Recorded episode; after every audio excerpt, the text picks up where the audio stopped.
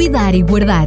Um programa sobre gestão, tendo por base os ensinos bíblicos, com exemplos práticos para nos ajudar a gerir melhor todas as áreas da nossa vida. Cuidar e Guardar. Volto a estar na companhia de Fernando Ferreira, que nos vai trazer mais um Cuidar e Guardar. No programa de hoje, depois de abordarmos os cinco sentidos, Ainda vamos falar um pouquinho desta gestão dos sentidos e, nomeadamente, do paladar, porque vamos falar da gestão do apetite. Uhum. Exatamente. Um, um, abraço para todos. É um prazer estar aqui mais uma vez e vamos realmente falar sobre o apetite. Nós já tivemos um programa em que falamos sobre o assunto, mas depois de refletirmos nos últimos programas sobre a gestão dos cinco sentidos, é bom contextualizarmos estas interações. Uh, o apetite é o desejo de comer, alimentar-se, é fome sentida. E uh, o apetite existe em todas as formas de vida e serve para regular uma ingestão adequada da energia necessária para manter o metabolismo. A natureza está uh, dotada de mecanismos que, se os compreendermos bem, ajudar-nos a manter um apetite equilibrado. Eu recordo-me eh, de umas palestras que assisti já há uns anos, feitas pelo Dr. Sangli, era um médico coreano, um, e ele tinha uma filosofia de vida muito especial, uh, e ele contava uma experiência que se passou com um coelho. Era um animalzinho de estimação da filha, que ao ter de deixar a casa para estudar numa universidade, noutra cidade, uh, deixou o coelhinho, e então o Dr. Sangli é que ficou a cuidar daquele, daquele animalzinho. E ele pensou: bom, eu vou arranjar umas cenouras para alimentar o coelho, ele vai ficar satisfeito. Então comprou uma boa quantidade de cenouras. Imaginou: bom, o coelho vai, vai se deliciar e vai comer estas cenouras todas. Mas ficou espantado, porque reparou que o coelho não comia as cenouras como ele esperava. Comia um pouco, mas depois deixava o resto das cenouras pelo chão da coelheira. Ele pensou: mas o coelho não tem fome. Mas ao passar pelo jardim, apanhou umas ervas e trouxe-as para o coelho. E o coelho comeu-as rapidamente o médico percebeu. O coelho sabia a quantidade de cenouras que precisava.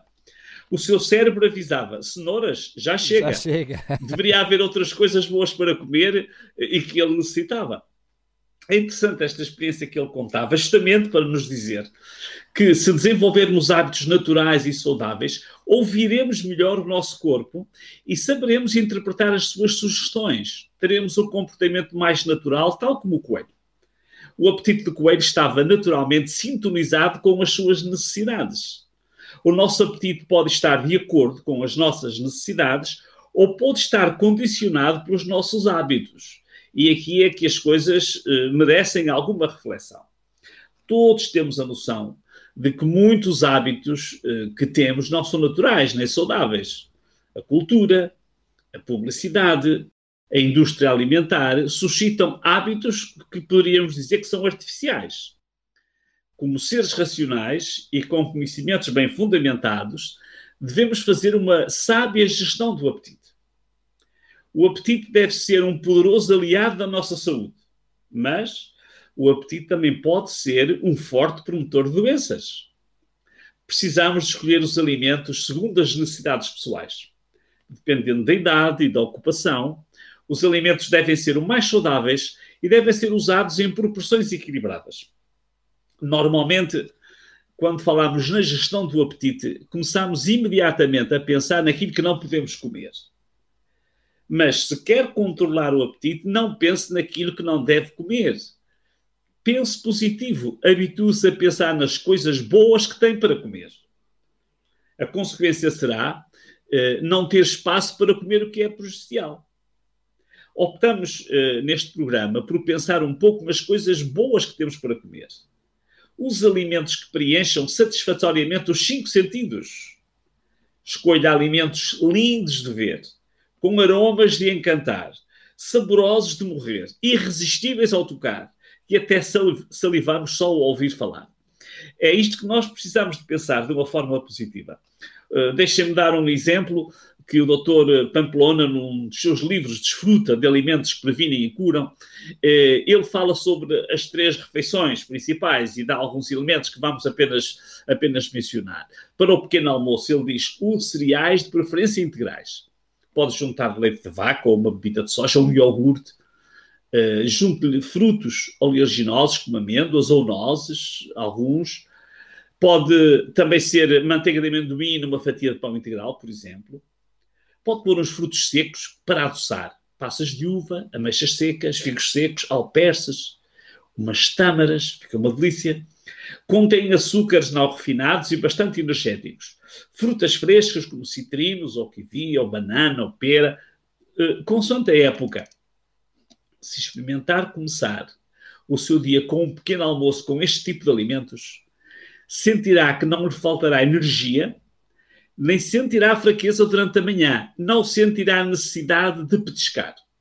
Porquê? A qualidade das fibras destes alimentos, a qualidade dos nutrientes, o tipo de açúcares no seu estado natural, farão com que a energia seja libertada gradualmente ao longo da manhã, sem necessitar da ingestão de mais alimentos. Perceberá que não conseguirá comer o que quer que seja até à refeição do almoço. No almoço, use uma boa salada de verduras e um prato energético. Pode combinar um cereal com, eh, com uma leguminosa, por exemplo, um arroz com um feijão, uma feijoada feita com cenoura, as rodelas, cogumelos, eh, couve e outros legumes. Pode ser um esparguete com um guisado de lentilhas, enfim, batata no forno com os cubinhos, aos cubinhos com cebola e alho francês. Isto começa a, fazer, a criar o apetite só de pensar nisto. Delicice. Depois, na sobremesa, pode ser, por exemplo, uma maçã no jantar, as crianças, os adolescentes, as pessoas que praticam desporto e que têm trabalhos físicos intensos precisam de jantar. Façam um jantar leve, com nutrientes de boa qualidade. O jantar para um adulto, sobretudo já tem alguma idade, não é imprescindível. Um jantar frugal é a melhor forma de emagrecer, por exemplo. Uh, em todo o caso, uh, os adultos que sentem necessidade de fazer um jantar ligeiro, duas horas antes de deitar, uh, pode ser fruta fresca, umas torradas de pão integral com uma tisana, etc. Os processos digestivos param durante o sono e, portanto, não é muito bom comer em quantidade antes de ir para a cama. Conclusões. Para controlar o apetite, pense positivo. Faça escolha de melhores alimentos. Foi o que tentamos dar neste exemplo os alimentos o menos industrializados possível. Escolha os alimentos integrais, escolha as boas frutas da época, varie a sua alimentação, invista na qualidade. Se puder, faça um pequeno almoço de rei, um almoço de príncipe e um jantar de pobre. Se fizer isto, não passará por sacrifícios. Escolherá comer coisas saudáveis, os alimentos menos bons ficarão excluídos sem qualquer esforço, porque já não tem espaço para eles, não tem apetite para eles. Não esqueça de cuidar e guardar. Aprenda a gerir o apetite com sabedoria, com muito prazer, sem preconceitos nem complexos.